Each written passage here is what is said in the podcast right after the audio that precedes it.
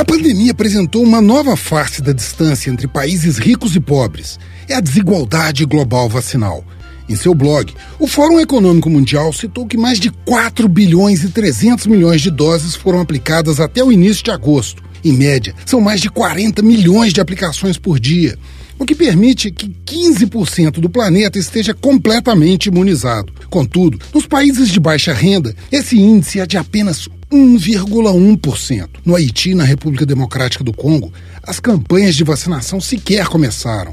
Na Síria, devastada por uma guerra civil que se arrasta há uma década, pouco mais de meio por cento da população foi atendida. Na Libéria, na África, o índice é de 1,5%. Em Vanuatu, um arquipélago na Oceania que é apenas o centésimo septuagésimo oitavo PIB per capita do planeta, somente 7 em cada 100 habitantes recebeu pelo menos uma dose da vacina.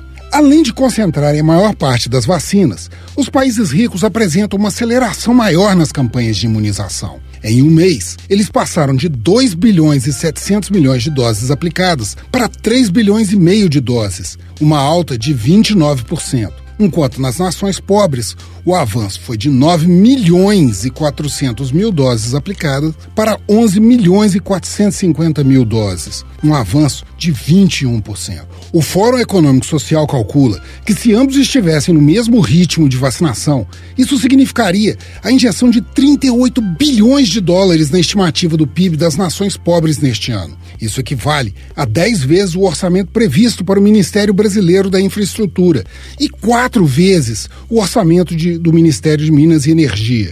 Uma das esperanças para combater essa desigualdade global vacinal é a iniciativa COVAX para a distribuição de imunizantes. Ela prevê entregar até o fim do ano cerca de 2 bilhões de doses, principalmente para países pobres e em desenvolvimento mas até o meio deste ano, somente 150 milhões de doses foram entregues. E a OMS alertou que os problemas de fornecimento internacional registrados em junho continuam em agosto e não se sabe quando irão terminar.